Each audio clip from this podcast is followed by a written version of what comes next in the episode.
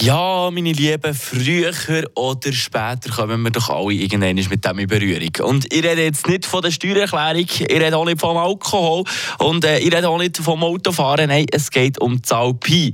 Haben wir doch alle irgendwann mal müssen lernen in der Schulzeit. Das käme Pi. Wisst ihr noch, wie das man da die, die Formel kann berechnen kann und wie das dann mit dieser Zahl genau geht?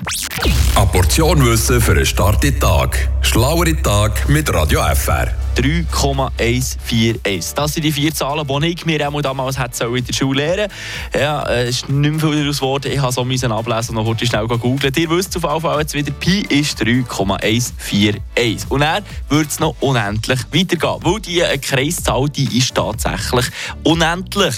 Und da haben sich gewisse Mathematikerinnen und Mathematiker auch schon ein kleinen Spass daraus gemacht und die so lange weiter berechnet bis zum geht nicht mehr. Und da gibt es sogar einen Weltrekord dazu. Leandro Sandra. Zuerst einmal zu der Zahl Pi. Was ist das echt für eine Zahl? Für was braucht man die? Sie wird unter anderem gebraucht, um den Umfang von einem Kreis zu berechnen, wenn man den Radius kennt. Weiter ist sie eine irrationale Zahl, das heisst, sie hat unendlich viele Stellen hinter dem Komma. Und die haben auch kein Muster.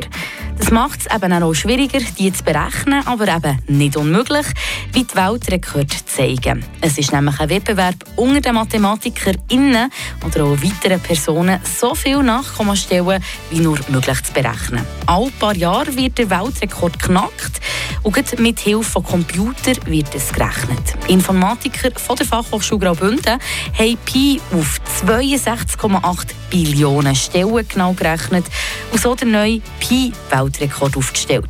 Die Berechnung hat ein Hochleistungscomputer gemacht und hat 108 Tage und 9 Stunden gedauert. Frische Tag, der Radio FR Morgen.